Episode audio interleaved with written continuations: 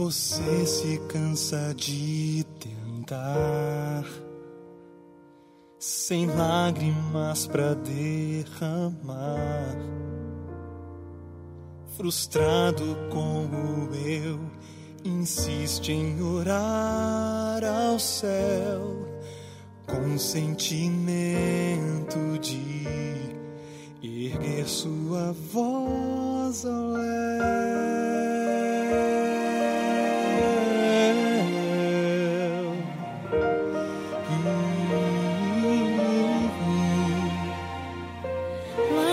Lá dentro a fé que agoniza, razão clamando por justiça, efeito da dor que cega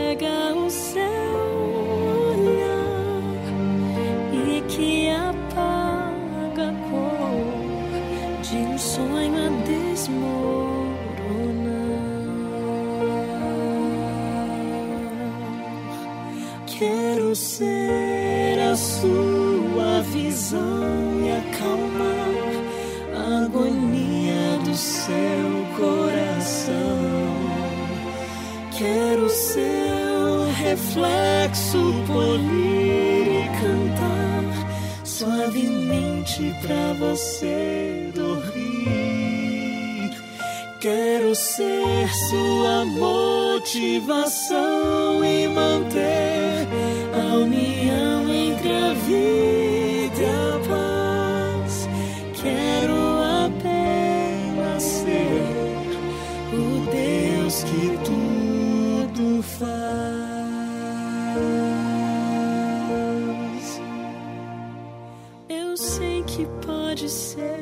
difícil, mas não conheço o impossível. Estou ao seu lado, ouvindo você clamar, na esperança de você me deixar ajudar.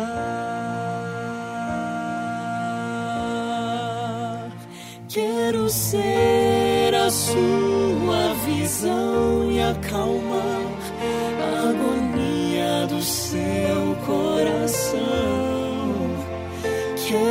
seu reflexo polir e cantar suavemente pra você dormir. Quero ser sua motivação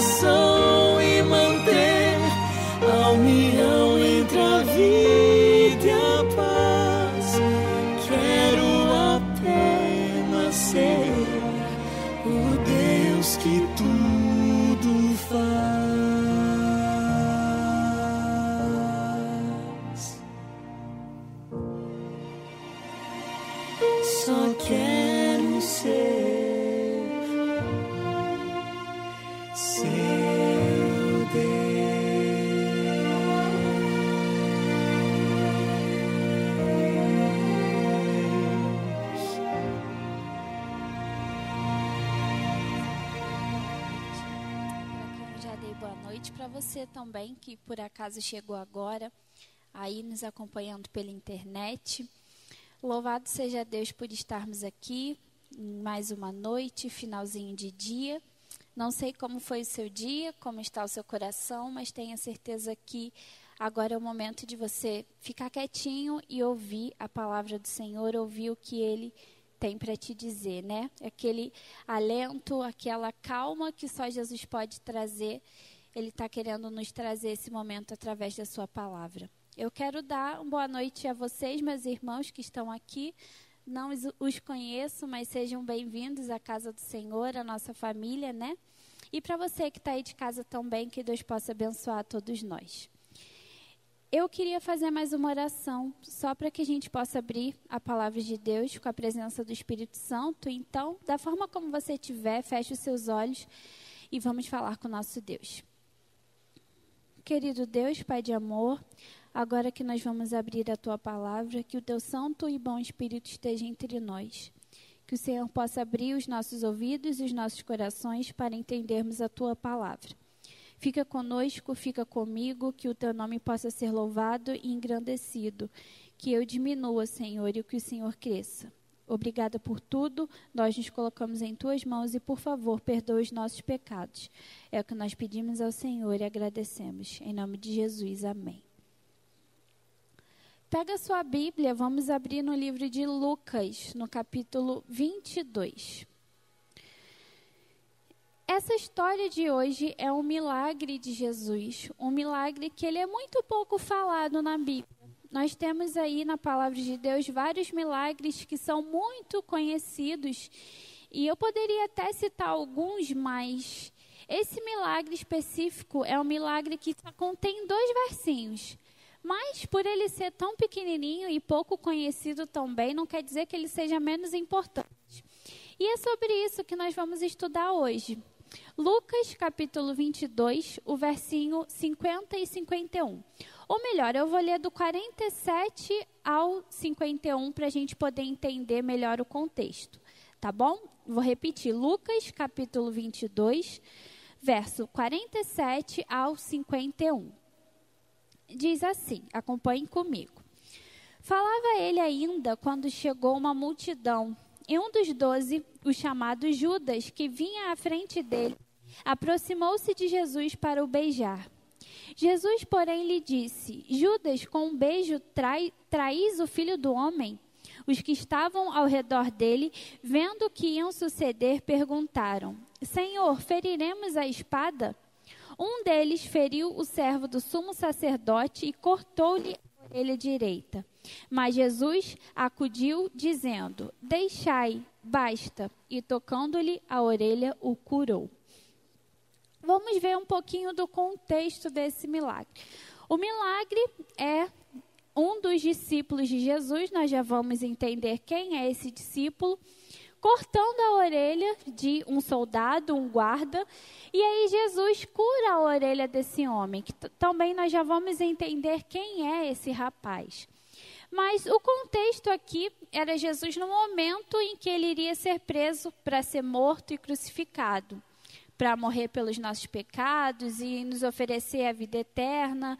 Enfim, Jesus passou ali algumas horas no Getsemane orando, clamando a Deus, até que chegou o momento em que ele havia de ser preso. E Jesus não estava sozinho, estava com seus discípulos, e nesse contexto aqui, nós lemos que chegaram os soldados, os guardas, para prender Jesus. E até houve uma pergunta, né, de como que, que os discípulos, aqueles que estavam apoiando Jesus, iriam reagir. E um deles até pergunta se, Senhor, feriremos a espada. E aí, um dos discípulos, talvez numa forma impulsiva, sem pensar, ele pega a espada e, tentando defender Jesus, tentando amenizar aquela situação, corta a orelha de um desses guardas. E o mais impressionante é Jesus curando esse inimigo, né? Podemos dizer isso. Vamos ver quem são essas duas pessoas. Se você já leu e já conhece a história, é, você sabe que o discípulo de Jesus é Pedro.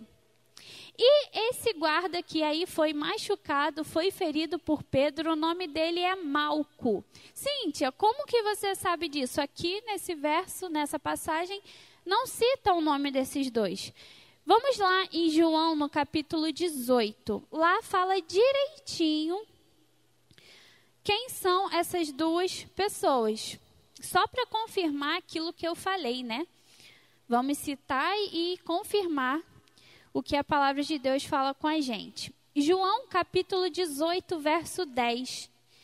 Diz assim: Então Simão Pedro, que a gente conhece por Pedro, puxou da espada que trazia e feriu o servo do sumo sacerdote, cortando-lhe a orelha direita. E o nome do servo era Malco. Então, confirmamos aqui a informação que eu passei, né? E aí, irmãos, quem são essas? Nós temos três personagens nessa história. Nós temos Jesus, Pedro e Malco. Mas quem era Pedro? Pedro, um discípulo de Jesus, e nós o conhecemos, para quem conhece um pouquinho das histórias, das histórias dos discípulos, nós sabemos que Pedro talvez era um dos mais impulsivos discípulos de Jesus. Ele agia primeiro e depois pensava.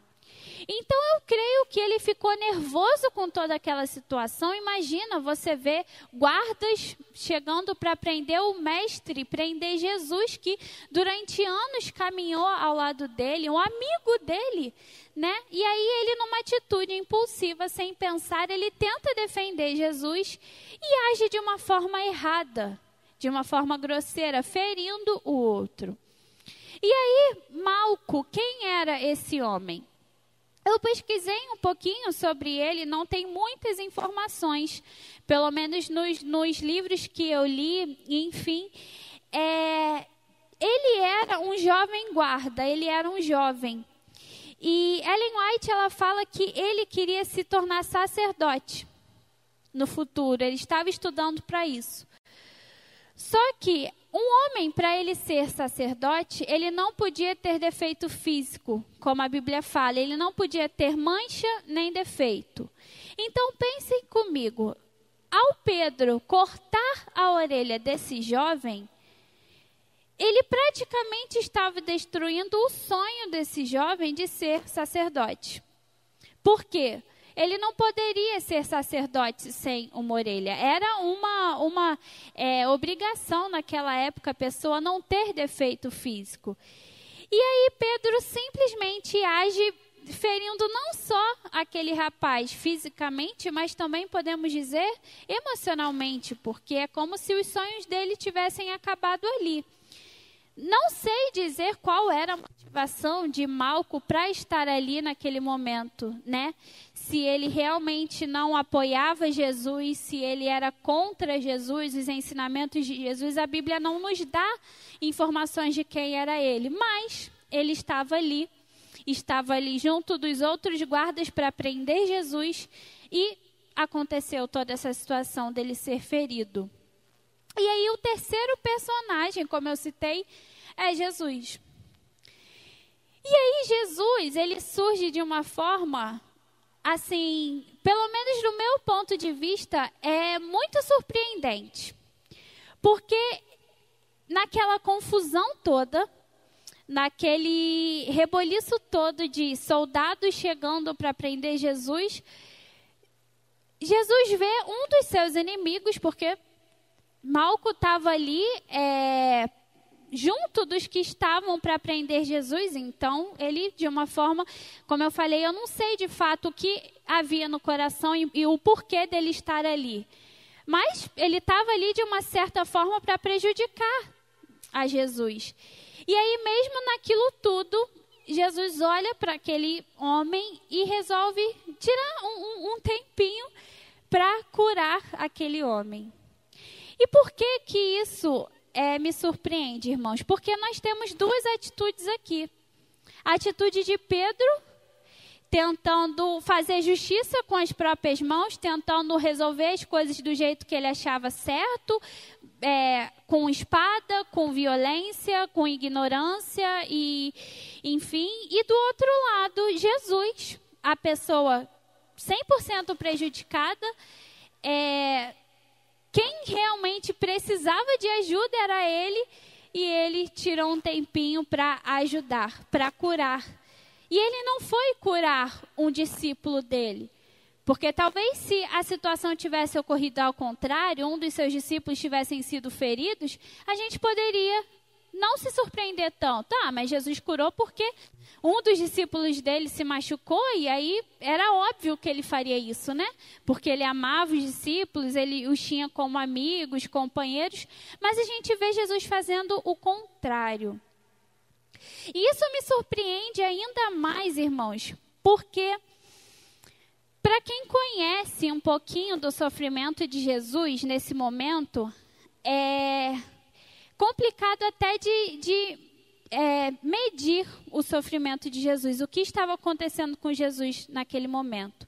Horas antes, enquanto ele estava ali no Getsemane, clamando a Deus, orando, intercedendo a Deus, a Bíblia fala que ele chorava sangue, né? Que, que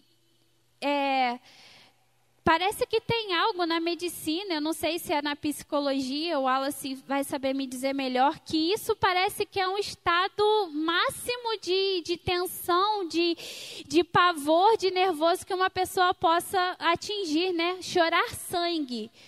E Jesus estava tão tão nervoso, tão preocupado, tão triste com tudo, que ele estava passando por isso. Imagina você saber que você vai morrer crucificado, que você vai é, sofrer, é, vai ser chicoteado, humilhado e pior, sem você ter culpa. Imagina Jesus, um homem santo, puro, perfeito, maravilhoso, sabendo que ele precisava passar por aquilo tudo sem ele merecer, mas porque era necessário, porque o amor dele por nós, pela humanidade e pelo mundo era muito maior do que todo aquele sofrimento que ele estava passando. E Jesus estava ali, chorando sangue, sofrendo, desesperado.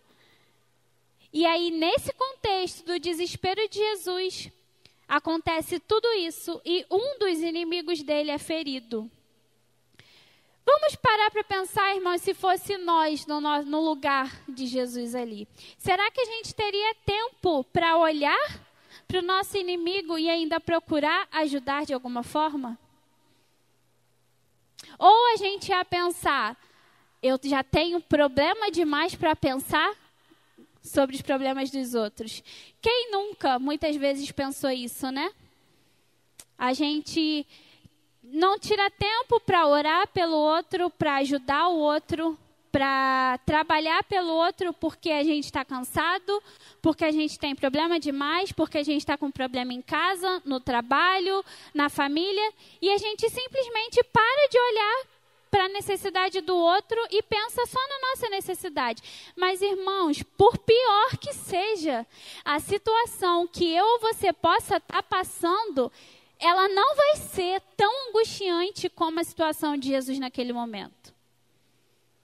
Por mais angustiante e problemática que seja a sua situação, você não vai estar tá nem perto, nem 10% perto do que Jesus estava sofrendo ali.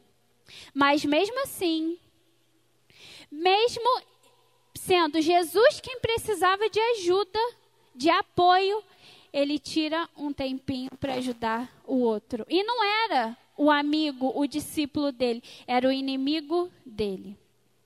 Jesus, no pior momento da sua vida, olhando para o outro, olhando não para o que era, para os que eram deles, mas para aquele que estava ali para prejudicá-lo. E aí eu refaço a pergunta: será que nós agiríamos dessa forma?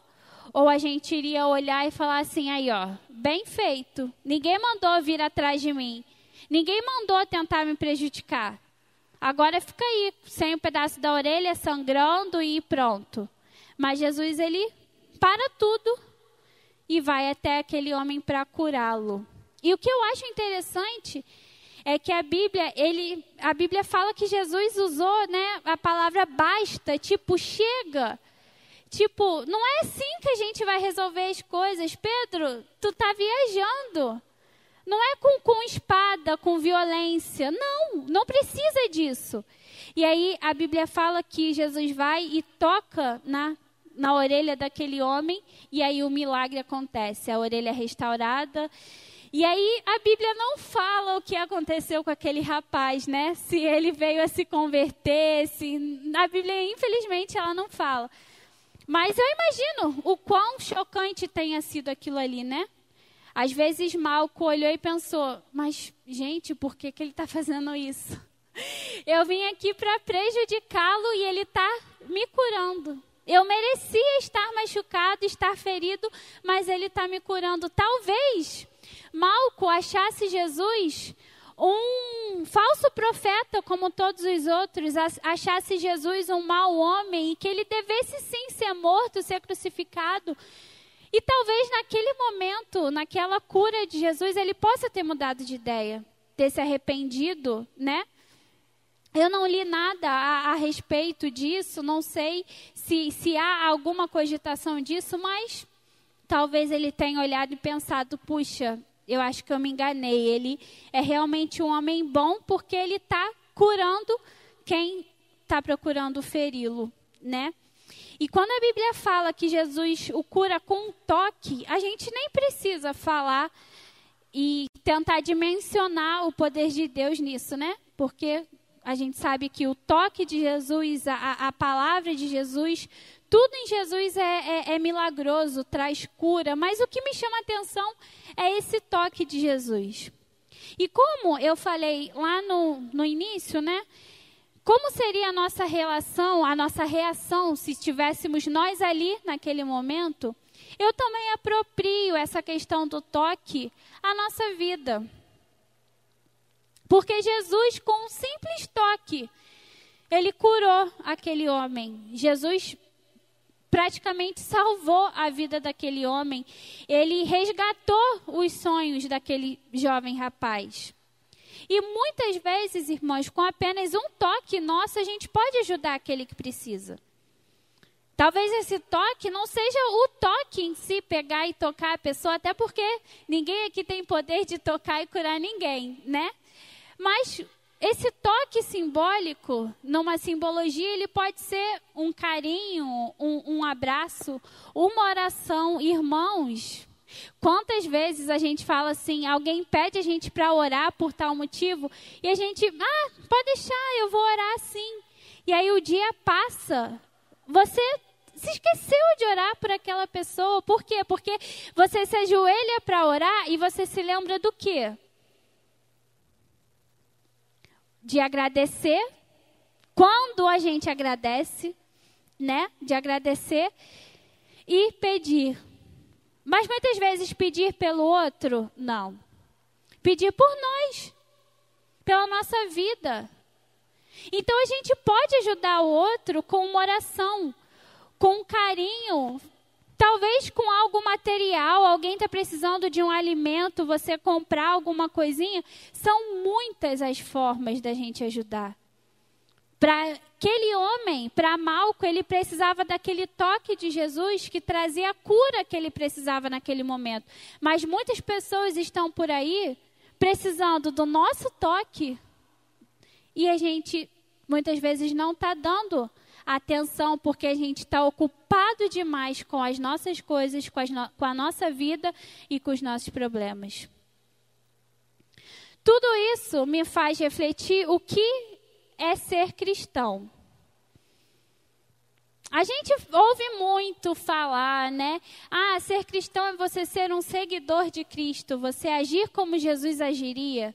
E eu aqui fiz um questionamento de que será que nesse contexto a gente faria o mesmo que Jesus, a gente curaria, ajudaria o nosso inimigo, mas em todo o resto, irmãos, ser cristão é você ser como Jesus. Ser cristão não é chegar ali como, como Pedro e, e, e sair tentando resolver as coisas com a espada, com a grosseria. É ser como Jesus, é ter essa mansidão, essa misericórdia, esse amor pelo outro. Não estou dizendo que isso é fácil, que eu ah, eu faço isso, eu sou um exemplo de pessoa. Pelo contrário, misericórdia de mim, Senhor, porque eu tenho muito que melhorar. Mas a gente tendo um entendimento do, do nosso papel, da nossa missão aqui, eu creio que a gente possa conseguir alcançar essa missão mais fácil, porque a gente vai começar a olhar o outro de uma forma diferente. A gente vai querer chegar ao nosso próximo com esse toque que ele precisa. Seja a oração, o carinho, o amor, o abraço, um sorriso, o que for. A gente vai passar a olhar o outro como algo por quem eu preciso cuidar, zelar, ajudar, porque eu não estou sozinha no mundo. O meu mundo pode estar desabando, pode estar caindo sobre mim, mas Jesus me mostra que eu não posso ser uma cristã egoísta só pensando no meu problema, na minha vida. Pelo contrário, eu tenho que ser tão altruísta a ponto de esquecer de mim, dos meus problemas, para ajudar aquele que precisa, seja meu amigo, meu inimigo ou quem for. Porque eu não estou aqui, você não está aqui, irmão, para viver para você. Você está aqui para viver por Jesus. Por Jesus. E a própria Bíblia fala que quando Jesus voltar, ele vai reunir né, os, seus, os, os, os seus escolhidos, aqueles que estão salvos, e ele vai perguntar. Muitos vão perguntar, mas Senhor, por que, que eu não estou indo com o Senhor? Senhor, eu preguei, eu ajudava os pobres, eu fazia isso, eu fazia aquilo, mas por que, que eu não estou aí com o Senhor? Jesus vai dizer: Apartai-vos de mim, eu não os conheço. Por quê? Porque não basta só carregar a Bíblia, vir à igreja, sentar no banco, ouvir sermão, ou chegar no púlpito, cantar, pregar, liderar ministério, fazer tudo. Mas se fora daqui você chega lá fora e dá as costas para aquele que precisa. Isso não é ser cristão, irmãos. A gente precisa chegar num nível espiritual de olhar para todo mundo, seja quem for, e ajudar e estender a nossa mão. Ser cristão é fazer o bem sem olhar a quem. Não importa se é uma pessoa que você tem super afinidade ou não é, está precisando de você, é o seu papel fazer. Porque você é as mãos de Jesus aqui nessa terra para ajudar essas pessoas. É você não ser egoísta e dar para o outro, mesmo muitas vezes você precisando receber. Mas Jesus nos mostra que ele precisava receber um apoio, um, um, uma ajuda naquele momento, mas ele simplesmente deu o que ele tinha para aquele homem. E esse é o, o nosso papel: é resolver as coisas com amor, com paciência, com, com mansidão, olhar para o outro de uma forma diferente é, restaurar vidas, coisas e, e, e não sair por aí decepando orelhas como Pedro fez. É vir restaurando sonhos, é, a fé das pessoas, ajudando aquele que está desanimado no caminho do Senhor a voltar aos caminhos. Ajudando não só materialmente, mas também espiritualmente. O momento que a gente entender que essa é a nossa missão, que ser cristão não é só vir à igreja e ter cargo na, na igreja e, e participar do culto, mas sim seguir a Jesus, aí o mundo vai ser um lugar diferente, irmãos. Porque nós, como cristãos, a gente já tem uma responsabilidade muito grande, porque você fala que você é cristão e aí as pessoas já começam a te observar de uma forma diferente. Talvez não fale com você, mas ela começa a te observar. Por quê? Porque ela quer ver se tu é cristão mesmo. Ela quer ver se você vai agir, se você age como Jesus. Mas, infelizmente, nós vemos pessoas que se dizem cristãos, mas pecam em muitas coisas e principalmente quando o assunto é cuidado ao próximo. Porque a gente é tão egoísta com as pessoas, com o nosso próximo e com até mesmo Deus, que a gente prefere se fechar no nosso mundo e só olhar para a gente. Deus me livre de sair aqui da minha zona de conforto para ter que ajudar. Muitas vezes a gente tem um pensamento, ah, mas fulano vai ajudar, vai fazer, para que, que, que eu preciso estar tá ali, para que, que eu preciso fazer também. Ou então é um, eu vou orar por você, e nem isso a gente tem coragem de fazer. Orar. Uma oração, e muitas vezes a gente é tão negligente nisso. Então, a nossa atitude deve ser exatamente como a de Jesus. É transbordar amor por aí. a gente precisa ser tão cheio de Jesus e do amor de Jesus que a gente precisa transbordar isso para as outras pessoas. O outro não precisa saber que eu sou cristã porque eu falei que eu sou cristã adventista do sétimo dia. Mas porque, primeiramente, ele vê Jesus em mim. É tão bom, às vezes, quando você nem fala com, com determinada pessoa sobre a sua fé, sobre é, a sua religião, e ela comenta, às vezes, com você: Nossa, você é diferente. Senti algo bom em você. Por quê? Porque você está demonstrando Jesus. Jesus é aquele que deve brilhar diante de nós, não sou eu. E se eu entendo o meu papel de cristã e passo a viver de uma forma altruísta como Jesus, isso também não é mérito meu. Eu só faço aquilo porque é o meu dever fazer. Porque não é para mim. Não é porque eu quero ser salva, mas é por causa de Jesus, porque é a minha missão. Então não é porque eu quero aplausos, eu quero recompensas, não, é porque o amor de Jesus em mim é tão grande que eu não posso deixar de olhar o próximo de outra forma. Pessoas estão se perdendo, estão se afundando no, numa vida longe dos caminhos do Senhor e muitas vezes a gente não está dando atenção a isso. Porque, infelizmente, a gente só quer aquilo que é para nós. Eu quero o evangelho para mim, eu já conheço a palavra de Deus, eu sei que Jesus vai voltar e tá ótimo. Se eu vou distribuir essa esperança, não sei. Talvez eu vou estar tá cansada demais, eu vou estar tá com problema demais para fazer isso. Enquanto isso, Pessoas lá fora estão esperando a minha atitude e a sua atitude. No momento que a gente parar de olhar para nós e para o nosso umbigo, sabe, a gente vai começar a fazer diferença. No momento que a gente entender que é Jesus que brilha em mim e isso basta, a gente vai sair e vai trabalhar e vai pregar e vai ajudar o próximo a despeito dos nossos problemas, do nosso cansaço, das nossas lutas, porque é por Jesus. Irmão, Jesus já te salvou, você já conhece a palavra dele. Se você passa por tribulação, nós sabemos que muitas coisas ruins acontecem, não é errado se sentir mal, ficar triste, se sentir nervoso, preocupado. Mas nós temos uma diferença com as pessoas que estão lá de fora.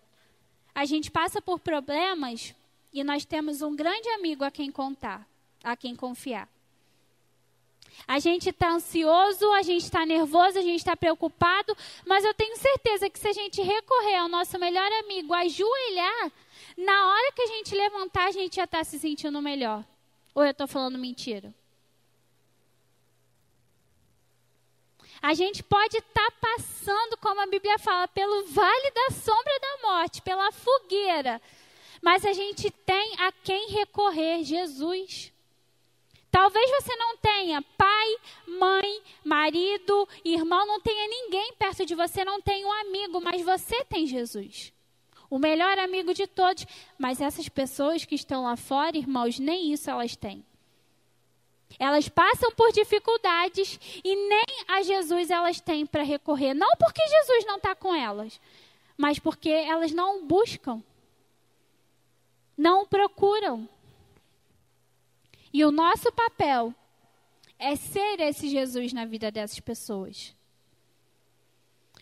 Se Jesus simplesmente vê toda aquela situação, olha para Malco e ignora que tipo de lição a gente poderia tirar disso, irmãos? Mas se Deus fez questão de colocar aqui na palavra dele, é porque a gente tem algo a aprender. E eu resumo tudo isso exatamente nessa questão da gente ser altruísta, da gente olhar para o outro. Fazer o bem sem olhar a quem. Fazer o bem não importa se eu estou destruída, se eu não consigo nem cuidar de mim, mas eu devo sim cuidar do outro, porque é a minha missão. Quando eu falei um pouquinho, né, do que as pessoas veem, nós quando a gente fala que é cristão e que nós somos observados, a gente sabe disso. Tem uma frase que eu gosto muito. Ela diz que as pessoas irão procurar na sua vida o Cristo que você tanto prega. Então não adianta, irmão, dizer que é cristão, estar na igreja, mas ignorar a dor do seu próximo, seja ele quem for. Não adianta ser cristão e só pensar em si, nos seus problemas na sua vida. Não. O Evangelho, o amor de Deus, é muito maior do que isso.